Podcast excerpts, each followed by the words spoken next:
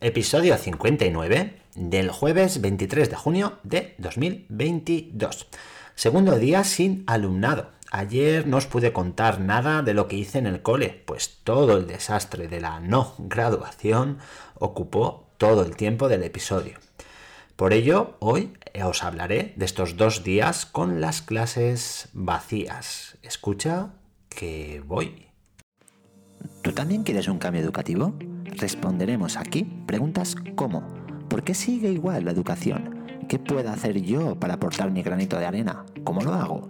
¿Con quién cuento para ello? Entra, comparte y sobre todo motívate para ese cambio tan necesario. Esto es Adrenalina Educativa.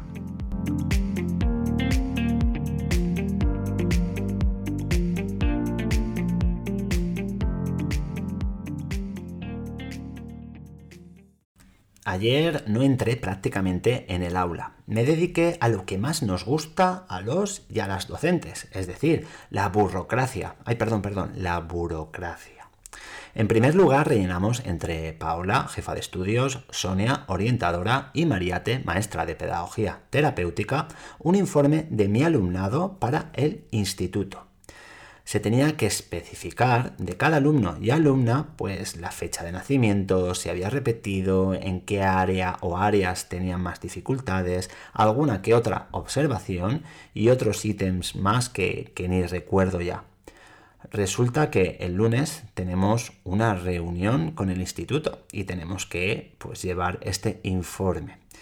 En todo el curso no hemos realizado ninguna reunión con ellos y tampoco se ha preparado nada en conjunto.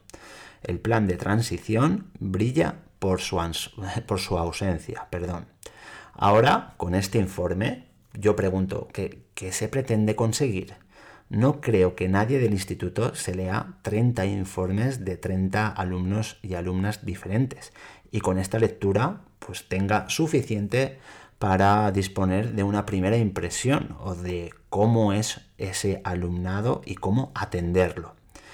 Veremos el lunes qué es lo que dicen, pero ya os digo yo que algún comentario al respecto haré. Las cosas mal hechas o no hechas directamente, pues como que no me gustan nada.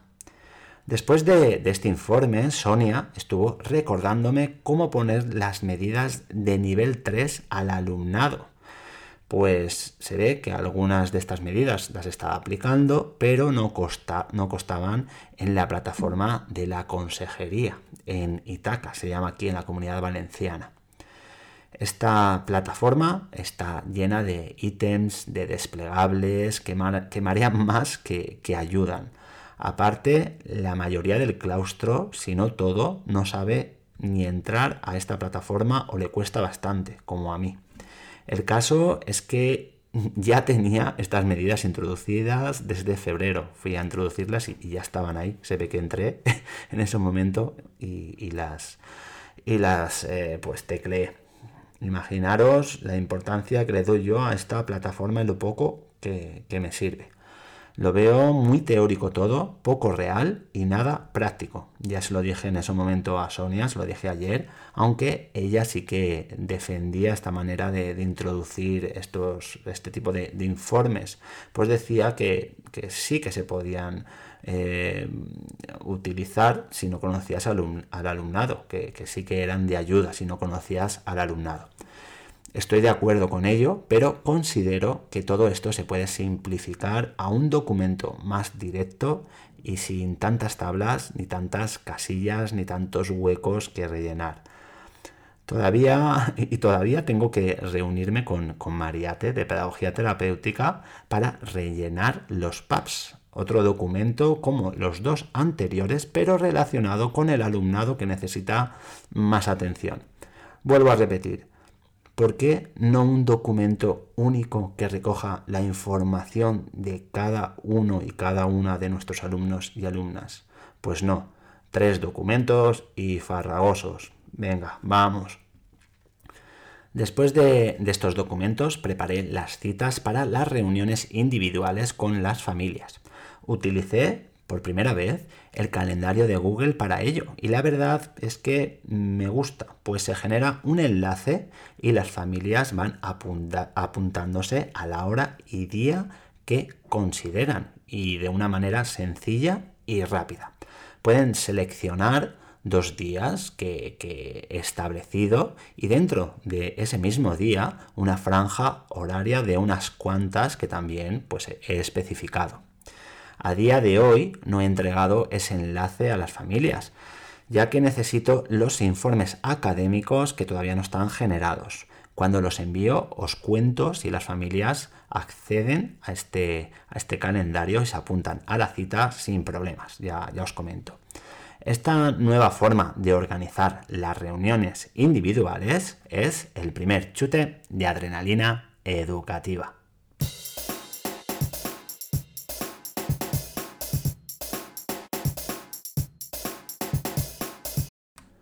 Hoy sí que me he centrado en mi aula. Primero me he dedicado a clasificar las pertenencias de los alumnos y alumnas para que cuando vengan las familias las recojan.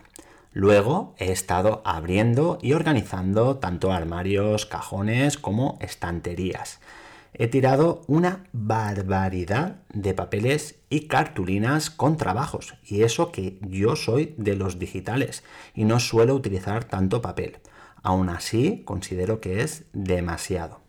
Después he quitado todo lo que estaba en las paredes, menos el trabajo que el curso pasado nos dio el primer premio en el concurso Idea Tech Kids relacionado con la creación de una empresa. La verdad es que estuvo muy bien esta experiencia y todo el trabajo realizado, pues fue muy significativo y real y aparte también abarcó muchos contenidos curriculares. Por cierto, la empresa que creamos o que crearon eh, mis alumnos estaba relacionado con el aceite de oliva, con los diferentes productos derivados de él y la generación de energía a través de la biomasa. María, que entraba al curso pasado a mi clase, y yo fuimos maestros guías. Y, y bueno, el que actuó de protagonista pues fue nuestro alumnado, como debe de ser. Mientras estaba vaciando y ordenando la clase, han recorrido por mi cuerpo diferentes emociones. Nostalgia al darme cuenta que, había que habían pasado ya dos cursos con este alumnado y que ya no volvería a darles otra clase. También impotencia al saber que a bastantes alumnos y alumnas eh, no les van a atender y su futuro será muy incierto. Soledad al encontrarme, pues eso, solo con esa aula vacía. Y por último, una sensación de no haber hecho lo suficiente, de poder haber hecho más. Al final ha quedado la clase desnuda, sin decoración, sin casi rastro de ese alumnado complicado que me ha enseñado tanto y que estoy seguro que ha supuesto un antes y un después en mi manera de afrontar y organizar las clases. Este aprendizaje, que creo que ya, ya lo he repetido en algún episodio anterior, es el segundo chute de adrenalina educativa. Mañana es fiesta por aquí, en la comunidad valenciana y otras comunidades, la fiesta de San Juan. Estoy preparando algún que otro episodio para contar con más detalle el viaje de fin de curso. El 56 la verdad es que se quedó un poquito corto en este aspecto.